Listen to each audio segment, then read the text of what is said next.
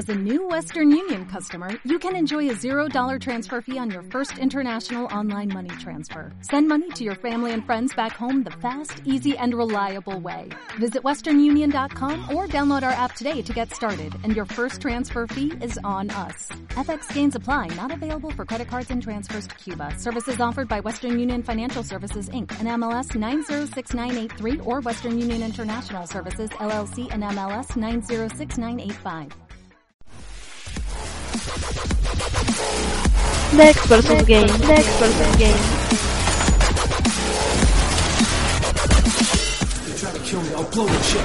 Initializing surgical subroutines.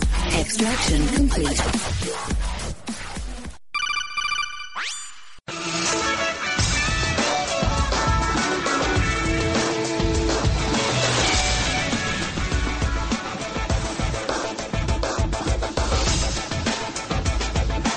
Bienvenidos a su podcast ¿Estás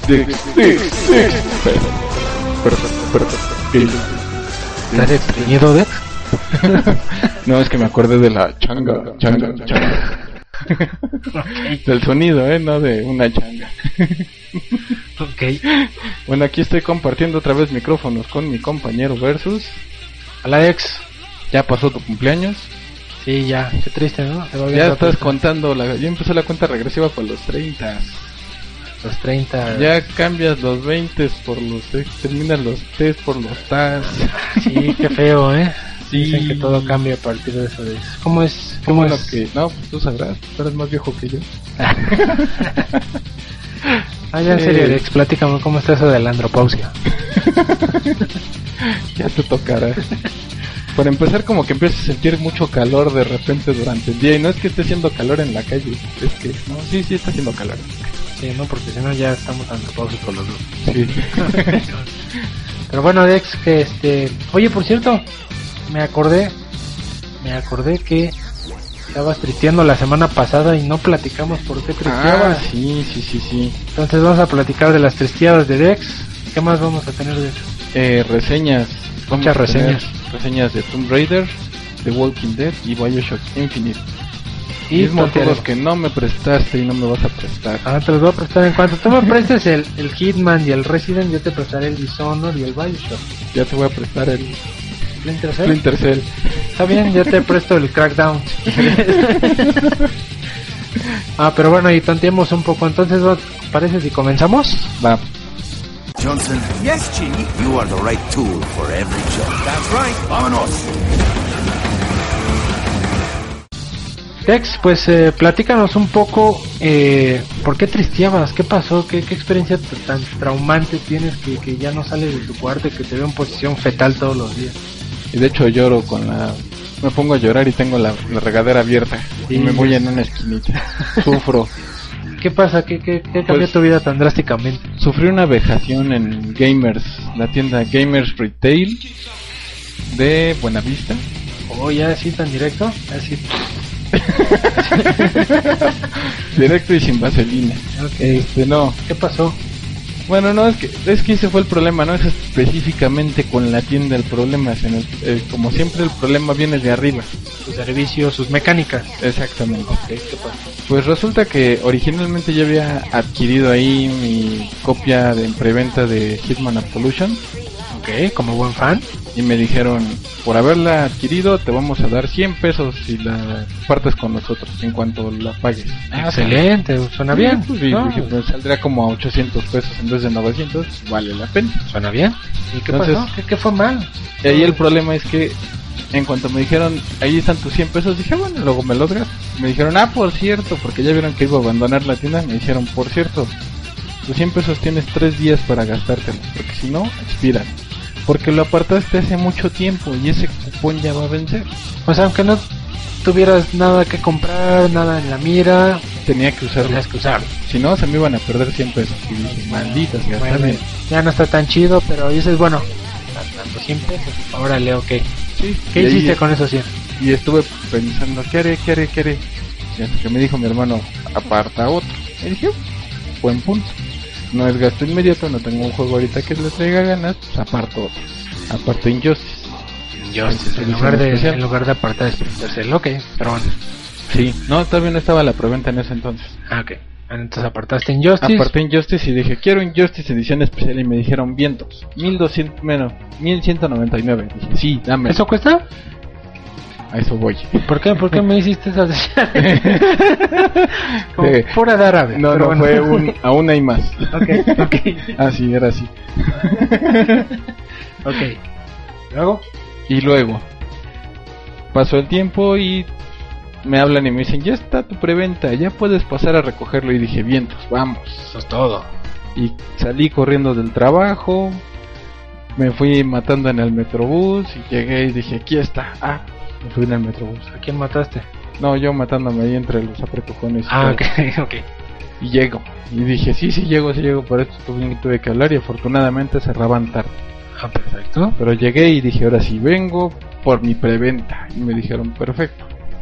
Todo bien, ¿Traes ok. su ticket? Sí. Ok. ¿Traes su ticket? No. ¿No? Su nombre. No, no, lo olvidé.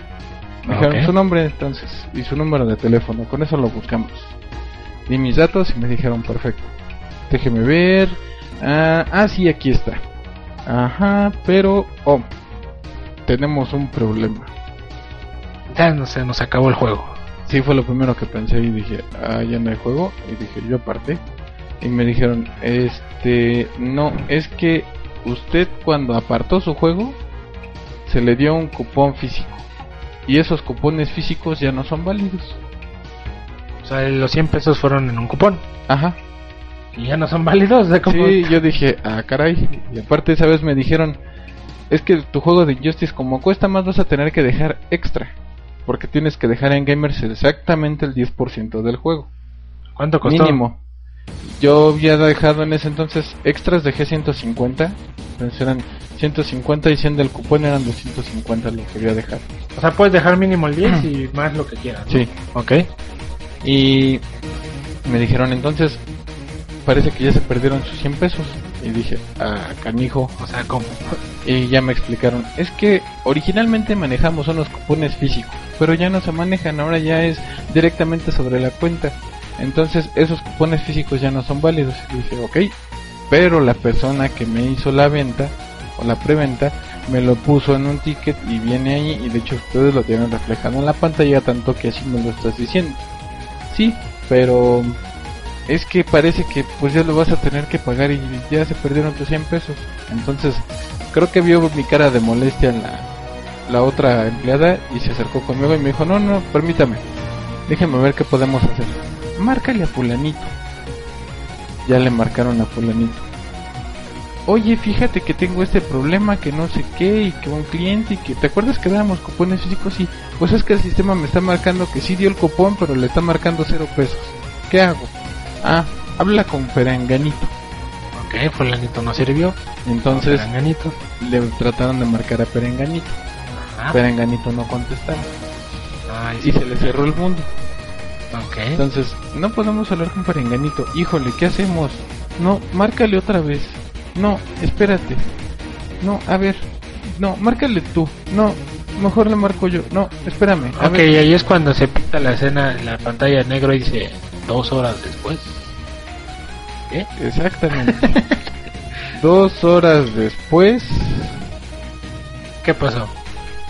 Entre tanto que me estuvieron dando a entender que mejor fuera otro día, porque no me lo decían, pero me daban a entender de véngase otro día y dije, ni maíz. Yo me Yo vengo no. todos los días y me Pero, dije, yo me vengo cuando quieran, ¿no? me digan. ok. Bueno, entonces, Y me estuvieron enseñando así primero de parece que ya se perdió, parece que no, parece que va a tener que venir después y dije, ni más. Y hasta que salieron con su... A ver, que hay que meterlo como garantía, sí. Ay, ya llegué aquí, pero ¿cómo se mete como garantía? Entre problemas de eso, problemas que no contestaba esta persona, que no le querían marcar, que porque les cae gordo, pasaron dos horas y ya después de dos horas, ah sí, ya, ya pasó, ya, ya se lo aceptaron.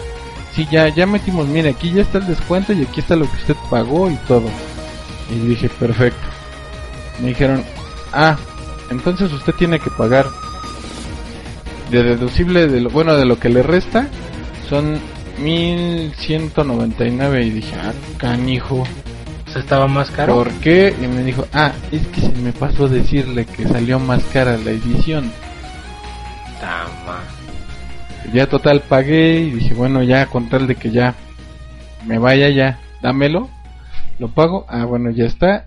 Ah, y tienes un cupón es para de 100 pesos, pero no te preocupes, este ya no es físico, este ya está en tu cuenta. Pero este tienes 30 días para gastarlo. Exacto. Mira, ya eso iba yo, rápidamente. Según digo, yo sé que hay mecánicas y hay sistemas. Pero tan fácil se pudo haber resuelto como existe el cupón. Si ya no se usa, ok. Creas un cupón de los que dan ahora y lo integras y se lo das y, Y ya, tan sencillo como eso. Pero eso es, eso es, y digo, y por experiencia de, en algún momento llegué a trabajar en, no, no, no en gamers ni en tiendas de videojuegos, pero sí en, en retailers, vamos. Y eso pasa porque no capacitan a los empleados, no los capacitan como deben. Entonces, cuando les pasa algo fuera de lo normal, que, que fuera de lo normal es toma mi juego, lo escaneo y cobro, se les acaba el mundo. Y así fue aquí. Empezaron con el, ah, ¿qué hacemos? Eh, y de plano se volteó la chava. Es que, mira, de hecho te, te pusieron aquí el código de un ticket anterior. Bueno, de un cupón que dábamos antes. Y de hecho, hasta la persona que estaba aquí, pues ya ni trabaja con nosotros. O sea, ¿y eso a mí qué? Sí, fue lo mismo que pensé. Dije, aquí no peleo. Dije, yo, si no me dan lo que busco, dije, aquí no tiene caso pelear. Me voy a otro lado a pelear. Sí, digo, y está bien. La verdad es que la recomendación aquí sería tengan cuidado con lo que les prometen estas tiendas. No nada más gamers, digo, ahorita fue gamers, eh, por ahí una llamada de atención. Eh, pero Game Planet, por ejemplo, con su política de, de vende tus juegos y que tienen de, pero si no te lo canjeas a fin de año, bye bye, ¿eh? O sea, hazme el favor. O sea, le estás vendiendo tus juegos y te están transando lo grande. Creo que ahorita ya no es así. Pero antes era así el asunto. Entonces siempre lean las políticas, siempre vean si les conviene y tomen incluso hasta nota de, de quién les vende el juego. Porque la verdad es que pueden terminar con tranzas muy feas o situaciones muy feas que en este caso Dex le hicieron a perder su tiempo un par de horas y te hacen pasar una mala experiencia que luego ya vas con el juego y además bueno no te dicen que el juego va a salir más caro aunque eso sí te dicen que las políticas te dicen que puede cambiar no pero no te avisan sino ya hasta que ya pagaste todo entonces tengan cuidado con eso No hagan preventas antes de tiempo. o sea, que las preventas son una tontería Espérense. Yo la verdad nada más hice la preventa de, de Hitman en ese entonces porque me llamó la atención de los 100 pesos. La segunda vez porque tenía que usar los otros 100 pesos. Y ahorita en esta vez también no sé qué voy a hacer con esos otros 100 pesos que me están dando. Que obviamente es el gancho para el que sigue y el que sigue y el que sigue. No, estaba pensando en The Last of Us. Te voy a pegar de esto. Pero bueno. ok, pues ahí está. Pero sí, son ganchos, obviamente. Pero bueno, ahí queda la recomendación y la experiencia en Dex vs Games. Este, Dex, antes de la reseña, rápidamente tonteemos. ¿Quedó algo pendiente? Ah, bueno, Sí, estábamos hablando de que los... los CEOs Los que directores fueron, se van. eh, que fueron despedidos, ¿no? Sí, los mandaron a Puebla a un baile. El de Electronic Arts, que bueno, renunció, pero eh, Y también renunció el de Square Enix. el de pero- Square Enix. Este, había otro. ¿De quién fue? Fue Electronic Arts, Square Enix. No me acuerdo cuál fue el otro. Por cierto, también, ¿viste la noticia del director creativo? Ahí sí hizo extensión de su puesto. Que corrieron por andar mandando la goma a los que no querían Xbox Live Ah, conectado. sí. No me acuerdo cómo se llama, pero era el director creativo de Microsoft. Bueno, uno de los directores creativos. Era. Era. Mira, yo no sé si estuvo justificado o no su, su despido. La verdad es que, pero en esta época donde cuando tuiteas algo por 3 segundos te lo Sí. cachan miles de personas, ahora imagínate cuando te pones a pelear con ellos. ¿Cómo te pones a pelear con un cliente? Sí. Y luego por ahí mejor aviéntaselo a la gente de soporte o algo así. No, un director que se pone a pelear ahí. Sí, el asunto rápidamente fue que eh, este, esta persona comenzó a tuitear que dando a entender que seguramente los servicios de, de Microsoft de la siguiente generación iba, iba a requerir eh, conexión permanente, la consola, la nueva consola, y que pues algo así como lo puso en inglés deal with it, o sea, se aguántate. Porque era, eh, lo ponía ejemplos tan tontos como, como la, igual la comparación con la que la aspiradora usa en esta electricidad todo el tiempo y no pasa nada y bueno hay quien le contestaba sí pero la aspiradora no funciona sin electricidad yo puedo jugar sin internet no lo necesito Exactamente.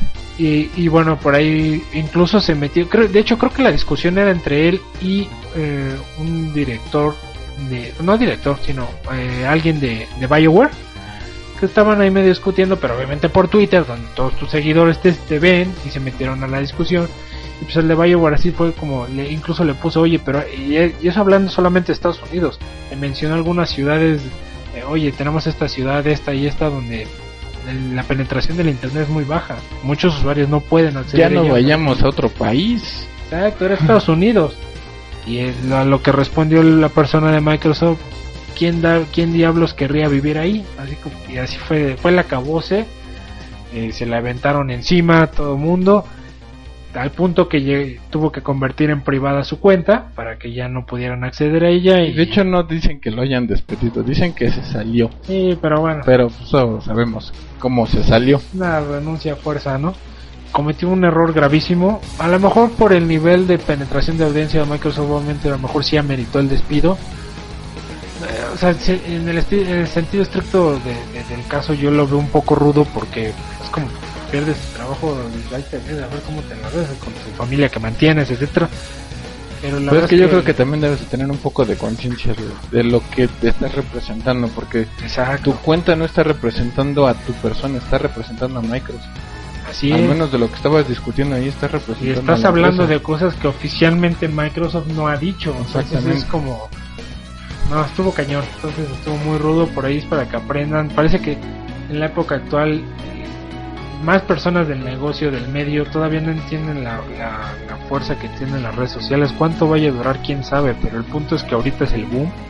Y todo está por redes sociales. El Twitter da noticias, el Twitter te alerta de cosas, el Twitter te da a conocer eh, eventos. O sea, Sí, si quieren conocer cualquier noticia antes de que salga en la tele o en el Twitter. radio, está en Twitter. Entonces, Porque en Twitter está el minuto. Exacto, entonces eh, es algo que que no mucha gente no puedo creer que todavía no, no mira el impacto de eso. Pero bueno, volviendo a lo de los directores, renunció eh, el de Electronic Arts. Eh, porque Electronic Arts fue otra vez Así, de las peores empresas en Estados Unidos. Estados Unidos por segundo o tercer año consecutivo, no estoy seguro.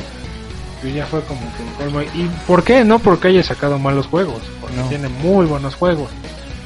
Por sus malitas decisiones mercadológicas, mercadólogas o mercadolo- Eh, eh, sus transacciones, en sus mini, microtransacciones, sus DLC, sus pases en línea, etcétera, etcétera, etcétera, el mal servicio de Origin, pero bueno, eso no tiene que ver porque así empezó Steam. Esa es otra cosa, pero el chiste es que fuera de la calidad de los juegos, tomaron muy malas decisiones. Bueno, decisiones que molestaron a la gente. Bastante. Y de hecho también juegos interesantes pues, no han sacado ahorita. No, bueno, pero tienen un sinfín de juegos, Sí, ¿no? Digo, tienen franquicias para aventar para arriba y si no escogen una y dicen esta, vuelven a subir. Y tan fácil que la vuelven a subir. Pero también el otro que fue, como les comentábamos el podcast pasado, que era el director o el CEO de Ubisoft, no de Ubisoft, de Square Enix, que él mismo se retiró porque dijo, yo sé que se esperaban más de mí, al menos en ventas de los juegos, y no lo logré, me voy. Y por cierto, el de, el de Electronic Arts, perdón, se me olvidó el nombre, es Ron- eh, John Richitello, el que renunció. Ahorita creo que todavía están, seguramente pusieron a alguien interino y van a nombrar al, al nuevo, ¿no? Que por ahí dicen que va a ser este, el que ahorita lleva el comando de los juegos deportivos. Ahorita les digo el nombre, porque no soy muy bueno con los nombres. Pero bueno, nos decías del de Square Enix, ¿eh? Sí, y ahí como comentas, qué feo, porque pues han sido juegos que la verdad los dos han estado muy buenos. Hitman estuvo excelente, Tomb Raider también estuvo excelente, pero en ventas no les fue tan bien. Yo lo que creo que ahí falló es, les faltó hacer más publicidad de sus juegos.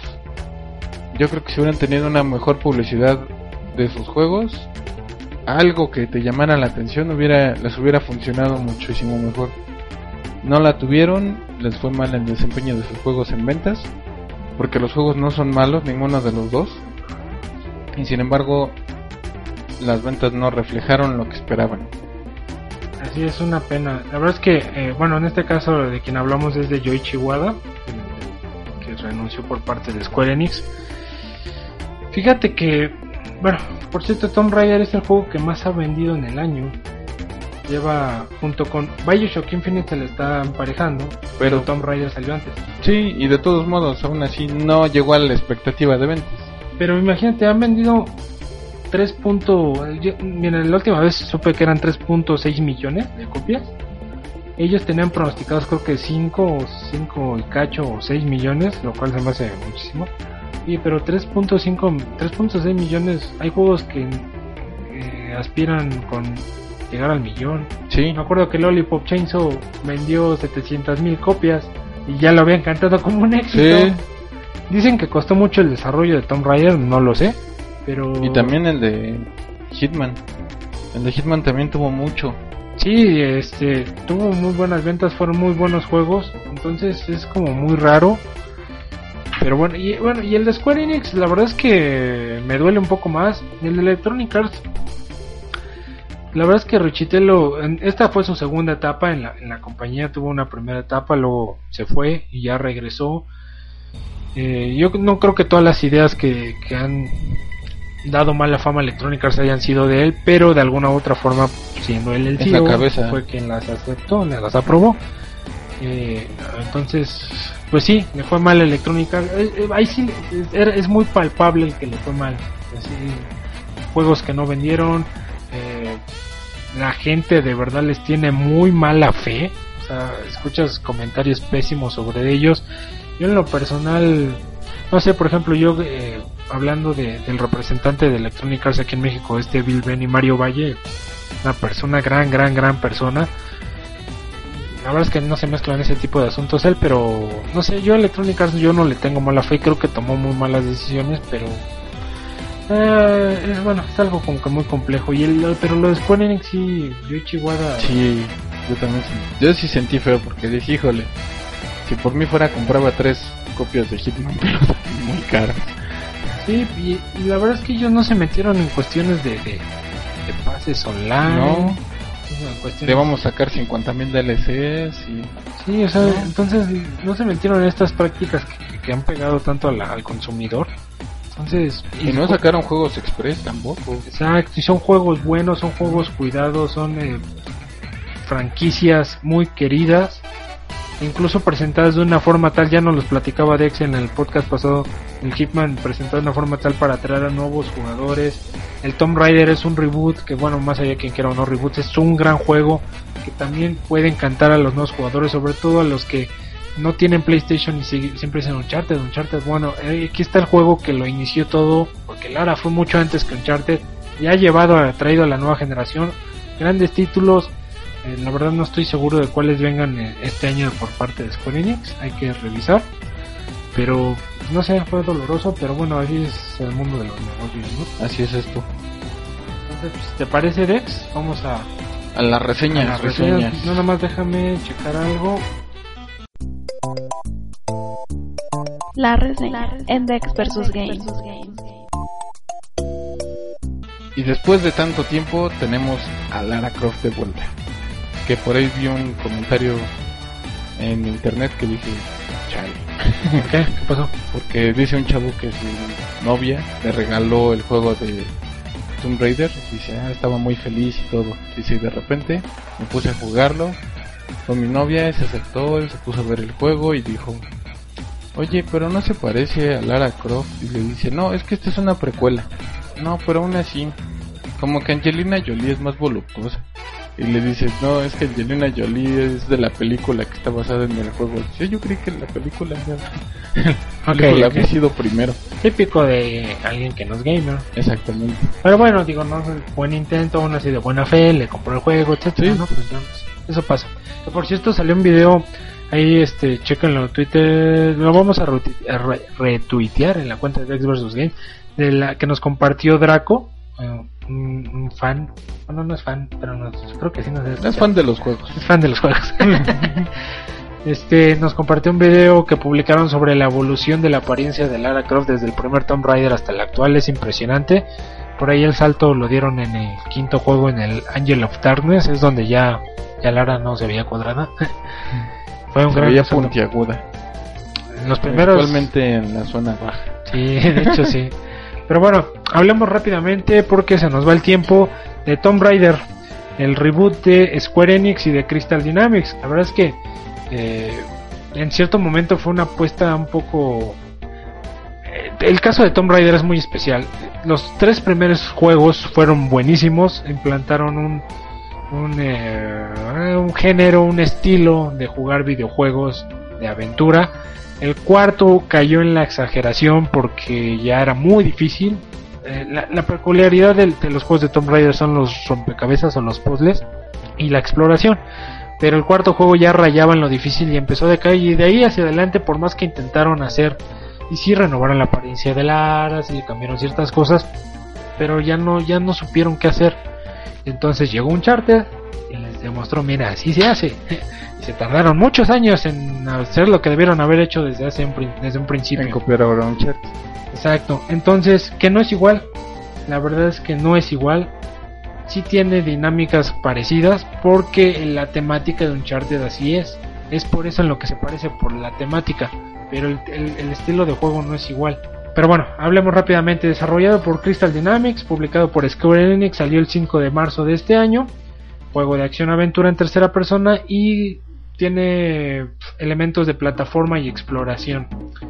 De hecho, el juego está dividido en tres tipos de gameplay. Exploración, tiene algo de shooter, porque sí de pronto sí es un shooter en tercera persona en ciertas escenas, y tiene todos los puzzles.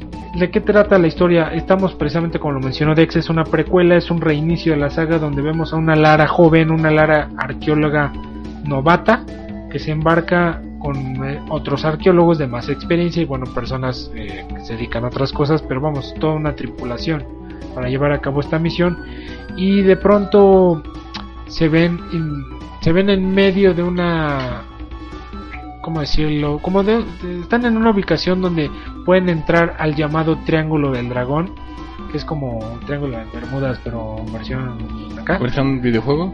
algo así. Entonces donde ya saben, ¿no? El de, ah, pero es que quien ha entrado ahí jamás ha salido y bla bla bla, pero se supone que ahí está la llamada isla Yamatai, donde ahí es una cultura que tiene muchos misterios, que tiene, ya saben, ¿no? Todo tesoros, etcétera, todo todo todo lo que un arqueólogo quisiera descubrir. Entonces, por decisión digamos de mayoría, deciden entrar al Triángulo del Dragón y efectivamente llegan a la isla Yamatai y se ven asediados- algo así. Y se ven asediados por las personas que viven ahí, por los nativos y por otros que terminaron ahí y que ya no pudieron salir y se convirtieron en una especie de secta. Entonces, entre la secta y los Yamatai, pues tienes que explorar toda la isla, tienes que encontrar sus misterios, tienes que salvar a tus amigos. Es todo una combinación de elementos. El juego es extremadamente divertido. No creí que fuera a ser tan bueno. Me la pasé bomba. Muy, muy divertido. Tiene elementos de exploración. Era la evolución que todos esperábamos de Lara. De verdad, se tardaron años en hacerla, pero lo lograron. Desgraciadamente, puede estar a la sombra. Puede y no estar a la sombra de Uncharted. ¿Por qué? Porque Uncharted es exclusivo de PlayStation. Y este, al ser multiplataforma, le da abarca más gente. Puede llegar a más, a más jugadores. Pero es muy divertido eh, tiene una buena historia, una historia digna de Tomb Raider, tiene todos los elementos que esperan de un Tomb Raider, eh, exploración, escenario, los escenarios no se sienten tan tan grandes creo yo como recuerdo yo de los primeros juegos, sin embargo eh, y, la verdad es que lo puedes terminar relativamente rápido, que será unas 8 horas, 8 o 10 horas, dependiendo de, de si te toman la molestia de buscar todos los coleccionables. El juego lo puedes sacar al 100% desde la primera vez, si le buscas bien. Tiene las tumbas, cada, no cada capítulo, pero casi cada capítulo tiene una o dos tumbas, que es donde meten los puzzles para descubrir el tesoro.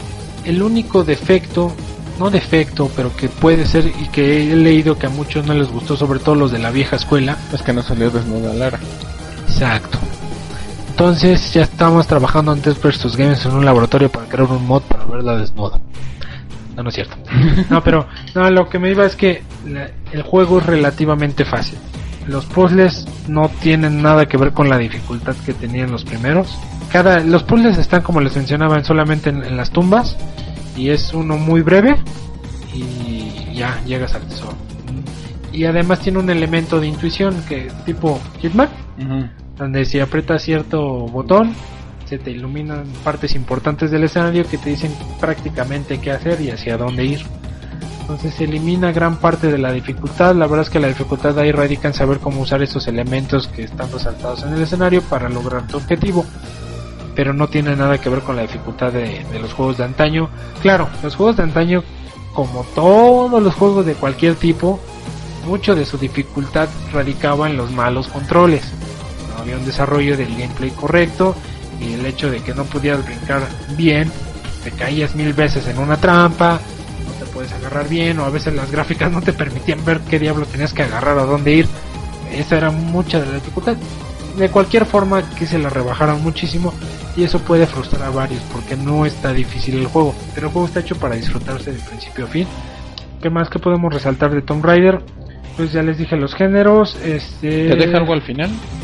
Así como de, ¿va a haber continuación? ¿O nada más? Es una aventura y te esperas una continuación porque eh, obviamente Lara, aquí la diferencia, percibes el sufrimiento y el aprendizaje de Lara en toda, porque es la primera vez que se involucra en algo así, obviamente queriendo como retar a su padre, creyendo que todo lo que es su padre, un gran arqueólogo respetado, pero que contaba muchas cosas fantasiosas y que no se las creía Lara, entonces cuando Lara empieza a vivir esta experiencia, empieza a reflexionar y dice, diablos, es que entonces todo lo que me dijo mi padre seguramente es verdad.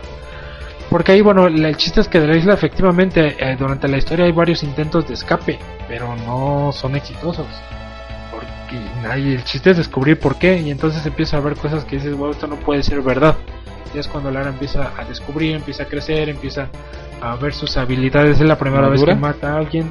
Madura, Mm. empieza a matar a alguien, mata animales. Por ahí hay una escena me exagerada cuando mata a su primer animal, porque ahí tienes que matar animales. No tiene ningún sentido excepto por logros, porque no tiene ningún otro objetivo el matar animales.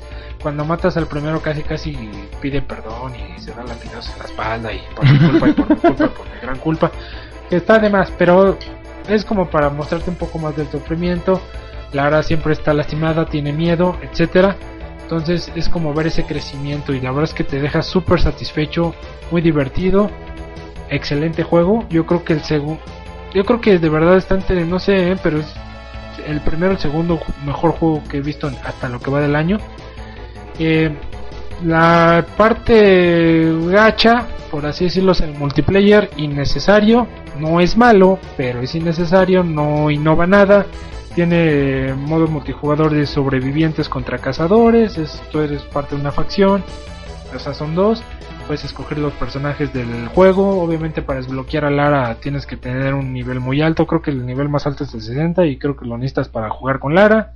Entonces es unos contra otros. Usas trampas de los escenarios del juego. Por ahí tiene el um, todos contra todos. O sea, unos equipo contra ¿Una horchata? algo así. Tiene el de rescate, el de rey de la colina y captura la bandera en diferentes versiones. Desgraciadamente ahorita si lo compran los servidores están desiertos. Sí hay gente, pero puta, para encontrar una partida está bien cañón. Partidas se van a dar ustedes.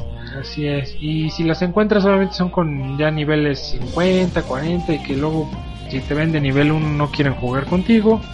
Entonces, eh, pruébenlo, pero no. Yo la verdad lo jugué poco porque no encontré partidas y Esperen sacar algunos logros. No está malo, insisto, pero estaba de más. A lo mejor por la corta duración de la campaña. Entonces, jueguenlo. Ahí Tomb Raider queda. Es de verdad una recomendación. Si son fans de la saga, les va a encantar, excepto por la dificultad. Pero la aventura van a ver todo lo que tiene un Tomb Raider, lo van a ver ahí. Entonces, este, pues ahí queda. Ahí queda Dex. Bien. Dex vs. Game. Siguiente reseña, Dex, nos vas a hablar por fin del juego que parece que elevó la reputación de Telltale Games bastante. Ya incluso se habla una segunda temporada de The Walking Dead. Sí. Ya estamos mucho más atentos a sus proyectos. Después del fracaso de Volver al Futuro, que no fue malo, pero la verdad es que yo lo estuve jugando y sí, no, No, fue malo, era pésimo. ¿Sí te pareció pésimo? No me gustó, no me jaló, no me atrapó. No... O estaba bien hecho, pero no me atrapó en ningún momento. A mí sí me gustó porque yo, bueno, digo, yo sé que tú también, pero me refiero, porque como conozco los personajes, conozco la historia, me daban ganas de seguir, pero las mecánicas de juego no fueron Sí, bien no. implementadas, no tenía ganchos efectivamente que te atraparan, lo sentías hasta un poco lento, así como de... "Ah". Entonces, con, con The Walking Dead creo que hicieron todo más sencillo. Un gran acierto fue no basarse en, En la serie. Sí. Tiene sus roces con la serie, pero leves. Como tienen que, un Ajá. guiño. Pero leves, pero creo que está muy bien. Yo nada más pude jugar el primer capítulo. La verdad es que debí haberlos comprado cuando se vieron en oferta. Sí, y ahorita las pueden bajar gratis el 1.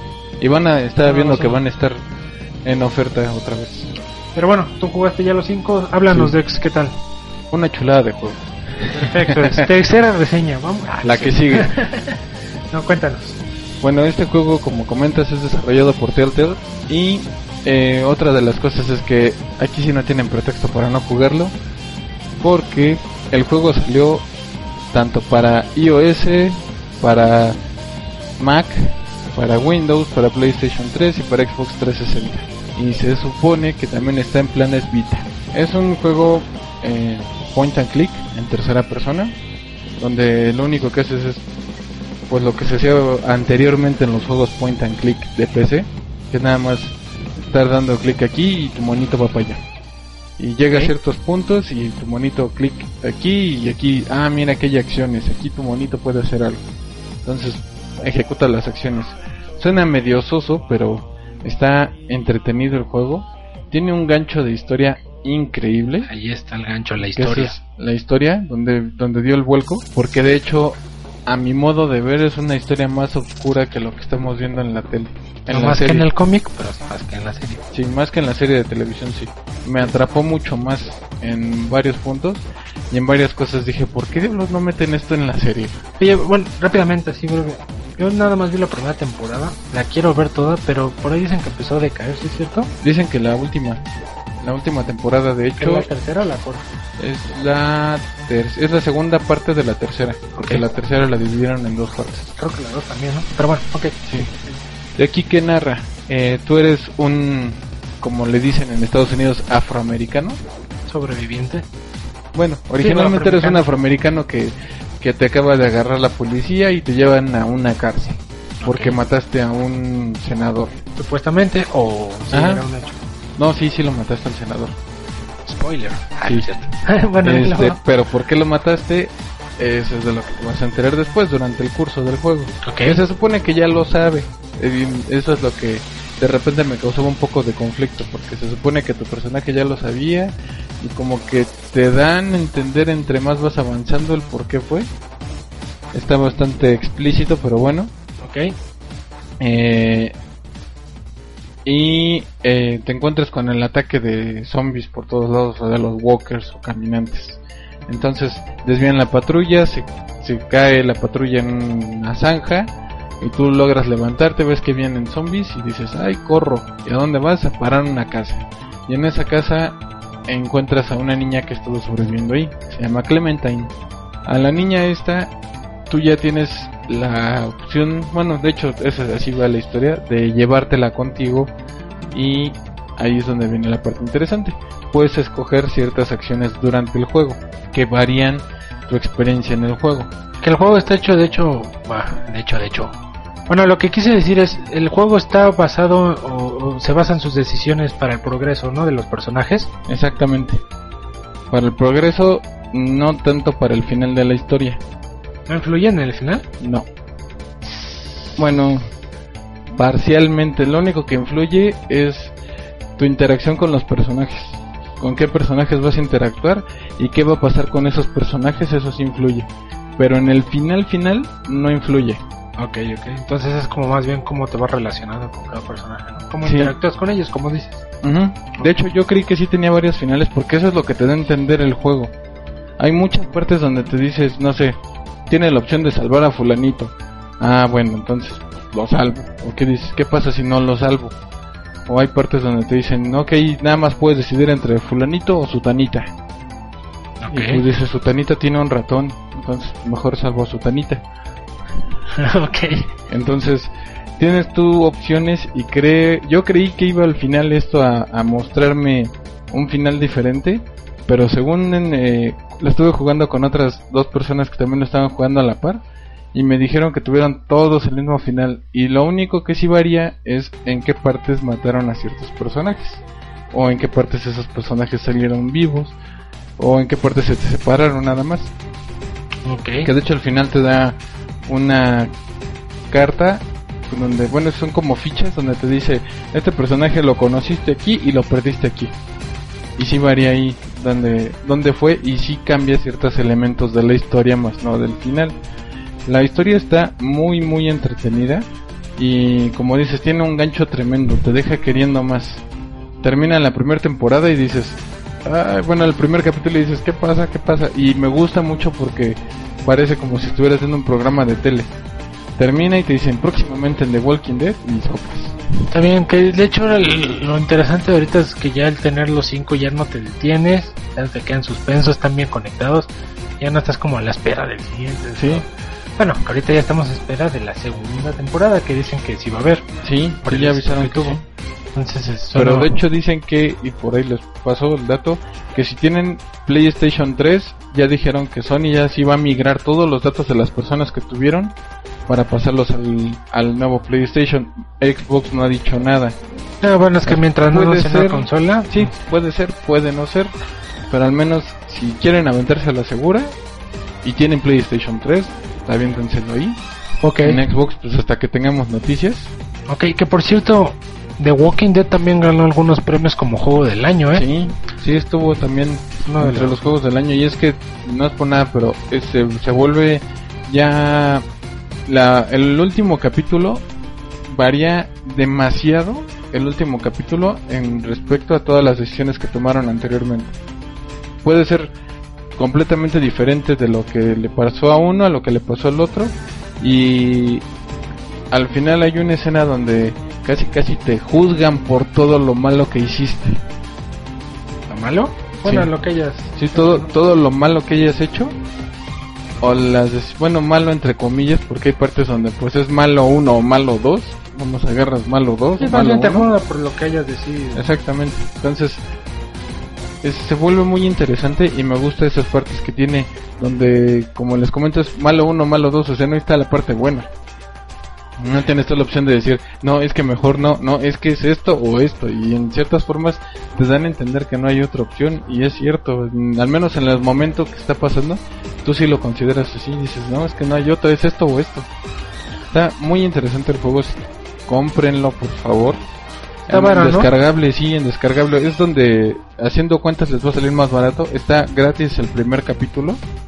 Lo pueden bajar, lo pueden jugar, pueden probarlo. Los compran los otros cuatro. Exactamente, que por cierto, ya dentro de poco dijeron que va a salir otra vez en descuento. Perfecto, qué bueno que me dices para tenerlo ahí.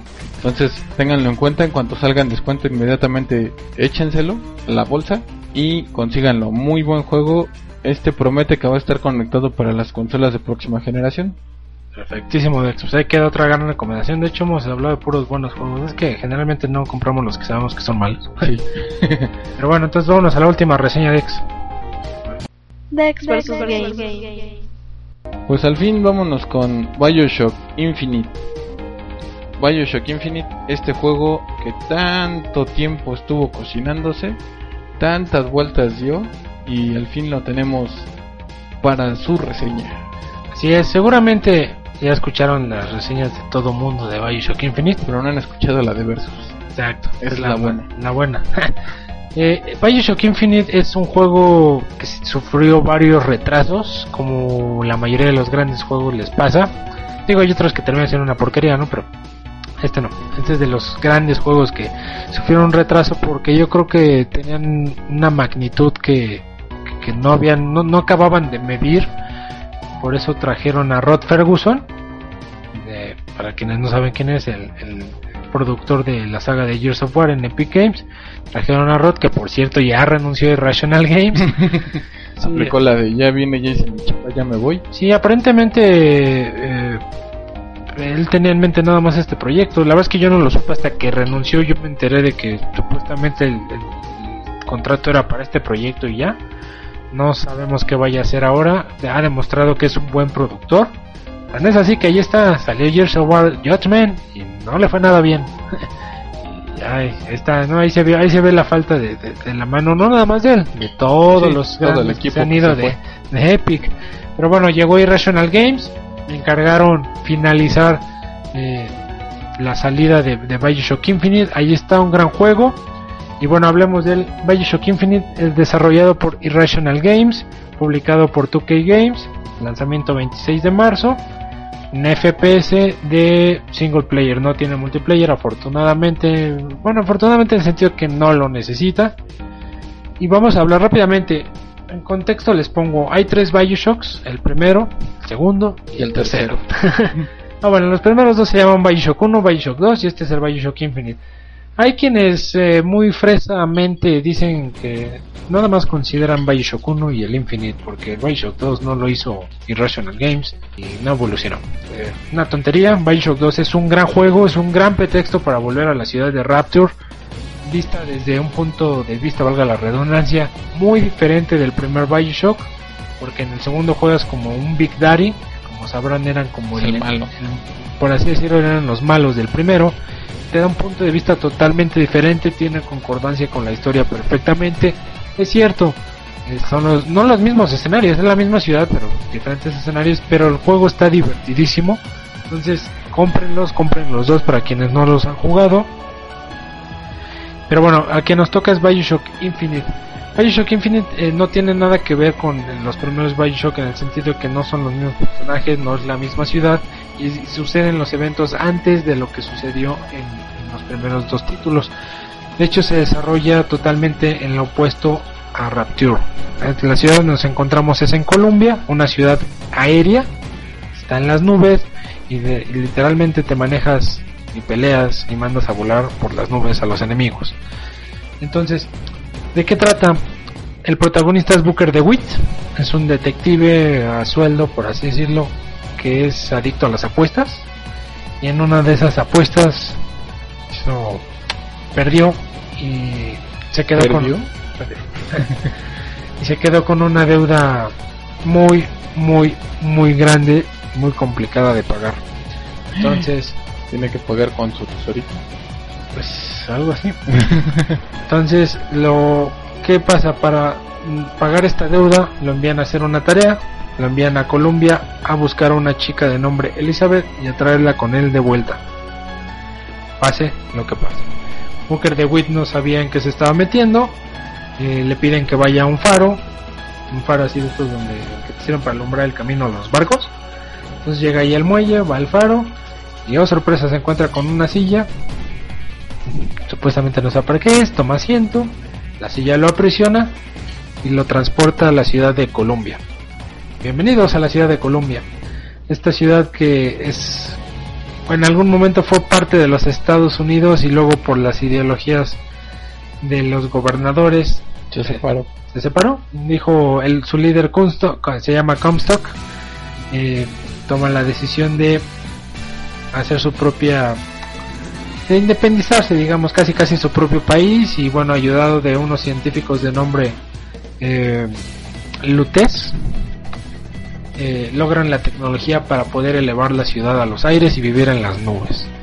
Entonces, eh, es una ciudad súper conservadora, eh, viva totalmente, todo lo contrario de Rapture, que desgraciadamente ya conocemos a Rapture muerto, por así decirlo. Colombia está en su plenitud, ves todo lo colorido, eh, conoces a todos los personajes, de, de- de- bueno, desde los más pobres hasta los más ricos, conoces obviamente toda su armada, todos los líderes, y, y Booker se empieza a dar cuenta de que está metido en una ciudad bastante irreal.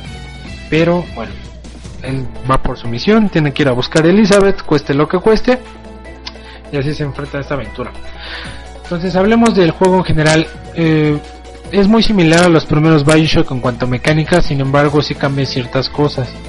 Este juego eh, se siente más como un shooter.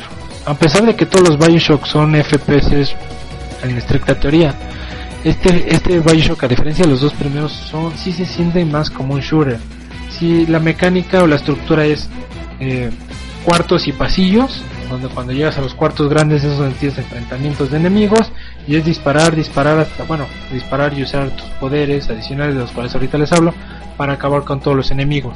Pero sí se siente ya como más como un shooter. En, en los primeros Bioshock era más bien explorar, andar por la ciudad, te encontrabas enemigos, pero no sabías cuándo te iban a salir, no sabías cuántos te iban a salir, te salían de repente, de repente regresabas a ciertos escenarios y te volvían a salir, porque eran más como Era como survival horror más o menos. tenía toque. No tiene nada que ver con el suelo, no te da miedo. Bueno, he escuchado a quien de verdad muy sensible sí le llegaba a dar miedo. El juego no da miedo, pero pero sí tiene esos, esa sensación de penumbra, de, eh, de tenebroso, de suspenso y no se sentía tanto como un shooter sí, era más como aventura. Aquí, a pesar de que tiene una gran historia, donde yo creo que evoluciona más que los Bioshock, es en el desenvolvimiento de la historia, en el final, puta, el final es épico, pero sí se siente más como un shooter y eso a mí en lo personal fue, no que no me haya gustado, yo lo disfruté plenamente, pero yo hubiera preferido que tuviera un poquito más de esa mecánica de que no se sintiera tanto como un shooter.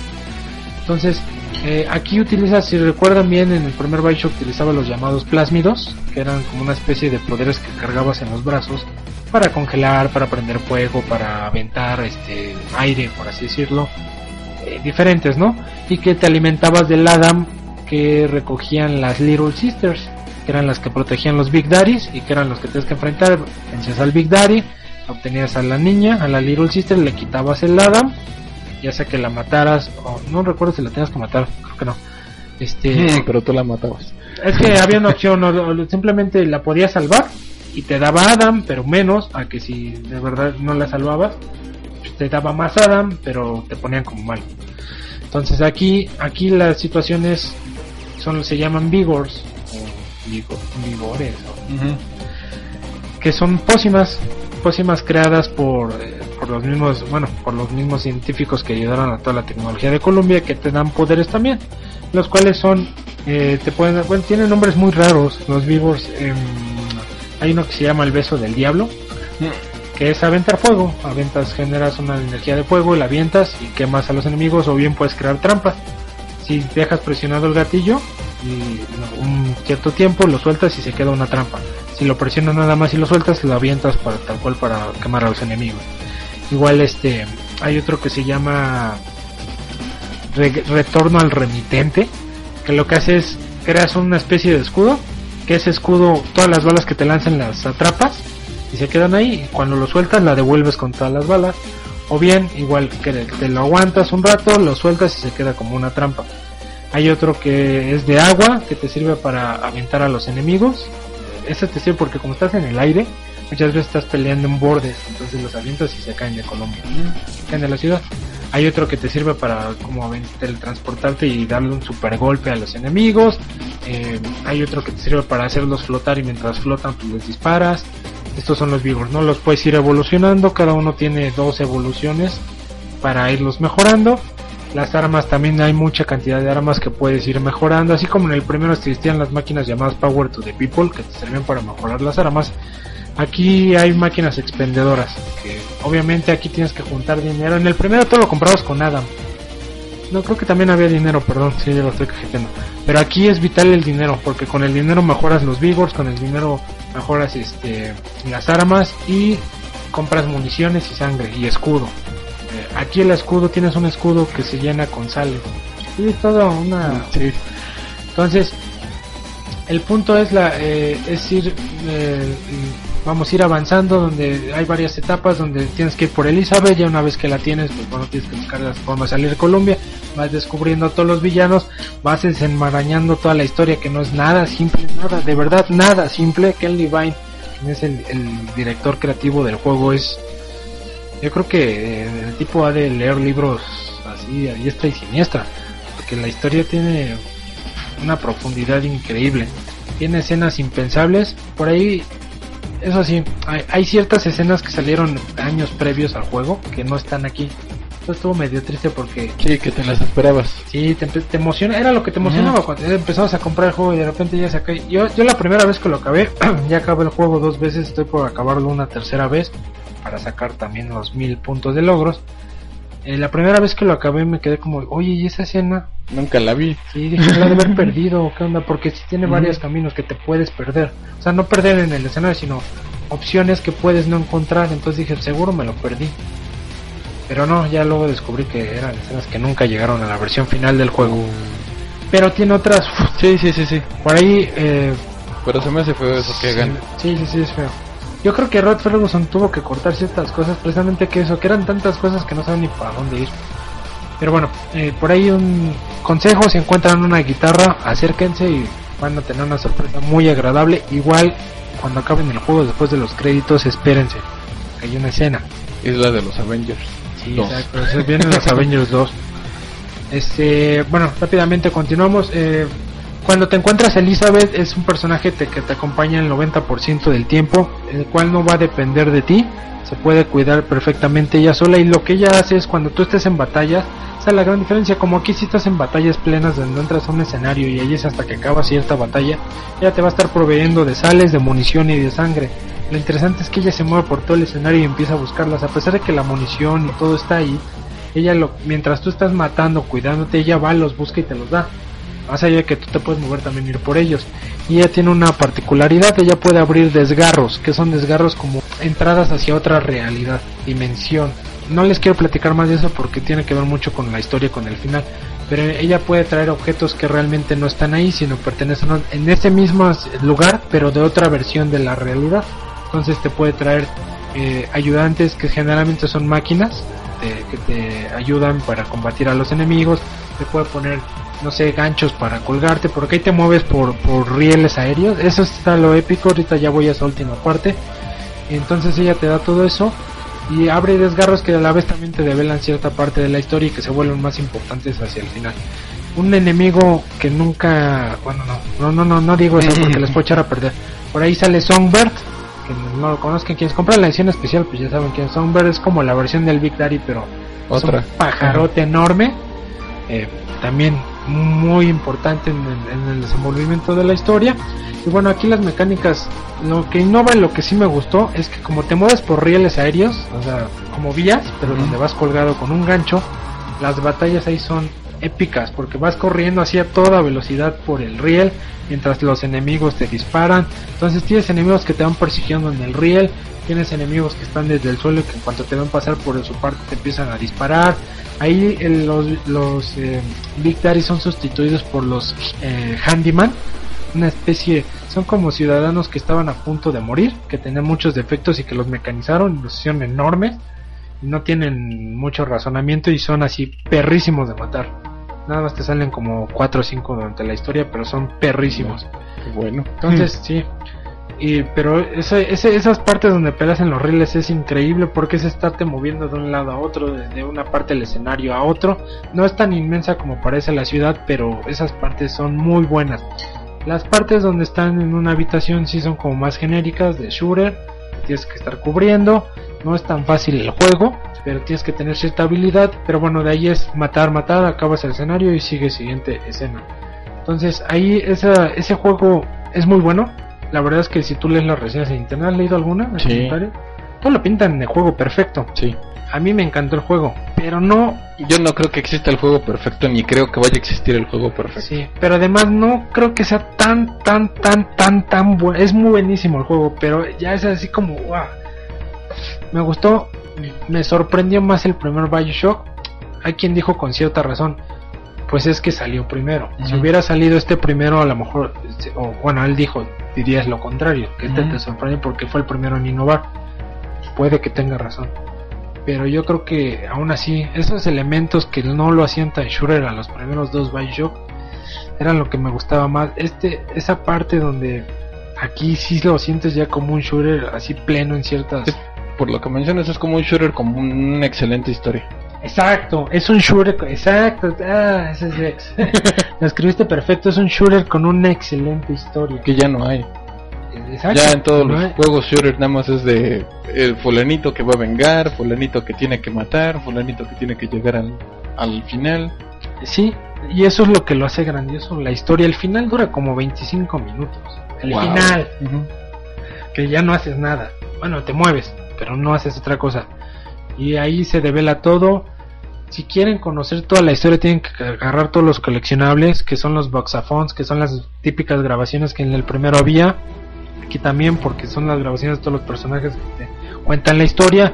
Y hay unas especies de que se llaman kinetoscopios, esas como, como tipo Viewmaster, así de cajota, te acercas y te cuentan una en segundos, ¿eh? Una parte de la historia. También son importantísimos para que conozcas, te revelen toda la historia y al final puta, te dice cosas que ni te imaginabas. El giro que tiene la historia es increíble. Sabes que eso lo hace grandioso los gráficos, el escenario es maravilloso, pero sí se siente como un shooter, eso tal cual. Y yo los primeros Bioshock no los sentí como un shooter. No. Y eso es, eso es por lo que yo le doy el valor extra. Pero el juego es grandioso, es yo creo que probablemente de lo mejor que pueden jugar. Pro tips, como lo regalaste tú en, en Hitman, Man. compren el hay un ah bueno también hay un vigor que lo que te hace es poder poseer a los enemigos para que se vuelvan tus aliados. Y hay, hay- compren hay dos mejoras. Una es para que cuando terminen se termine el efecto del vigor se maten ellos lo cual es muy bueno los aconsejo porque sobre todo cuando poseen enemigos fuertes no te conviene que luego se acabe el efecto porque Ok. igual tienes que pelear. Entonces que se suicidan es genial hay otro que los este el, el que te hace el escudo de fuerza cómprenlo para que te compren las mejoras también para que aguanten más tiempo lo van a estar. Sobre todo si van a jugar en el modo 1999 este modo es el más difícil es el que estoy jugando ahorita y el que estoy por terminar. Donde si te mueres y no tienes dinero ya no te reviven.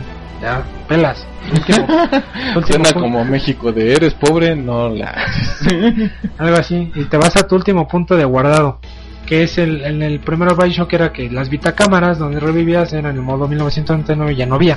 Entonces era tu último punto de guardado. Y si se te acaba el dinero ya tan. Entonces ahí es donde tienes que medir muy bien la estrategia. Yo pensaba la primera vez que los terminé como que dije ay estos vigors no tampoco me son tan útiles como los plásmidos la verdad es que tienes que aprender a usarlos tienes que armarte una estrategia, hay que saber qué, qué vigor es bueno contra qué enemigo. Por ejemplo, los Handyman Pro Tip utilizan a los cuervos o el electrocutado. Este contra los patriotas, los patriotas son máquinas, así Ah. se llaman, son máquinas Yo vestidas creo que era de- el, que, que el equipo. son son máquinas con este no me acuerdo cómo se llaman estas, pero que te disparan así. ¿Metralletas? Ah, ya.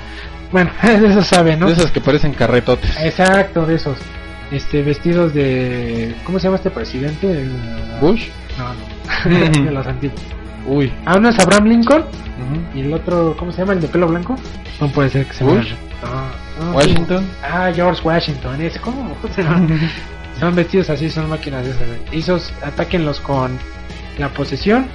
Y bueno, ya, ya me extendí muchísimo. Es que hay mucho de qué hablar del juego. También compra segura, compra muy válida. Y Season Pass, 1600 Microsoft Points. Yo espero que los DLC no los han anunciado. No sé cuáles vayan a ser. Hay quien lo quiera, quien lo quiera comprar el Season Pass desde ahorita. Vamos a esperar un poco para ver qué es porque presiento que por ahí dicen que uno de los DLCs van a ser como puras armas. Y ya para cuando ya acabe el Mm, juego, tres sí, ya veces, pa' qué. ¿para qué lo quiero? Sí. Entonces me voy a esperar y si nada más hay uno de esos tres que sea historia, pues nada más, Nada más compras de- uno. Entonces recomendadísimo, excelente juego, eh, no lo dejen pasar. Obviamente la mejor versión es la de PC, es donde mejor se ve. En, sí baja en consola mucho y aún así se ve maravilloso el juego, pero en PC se ve cada detalle.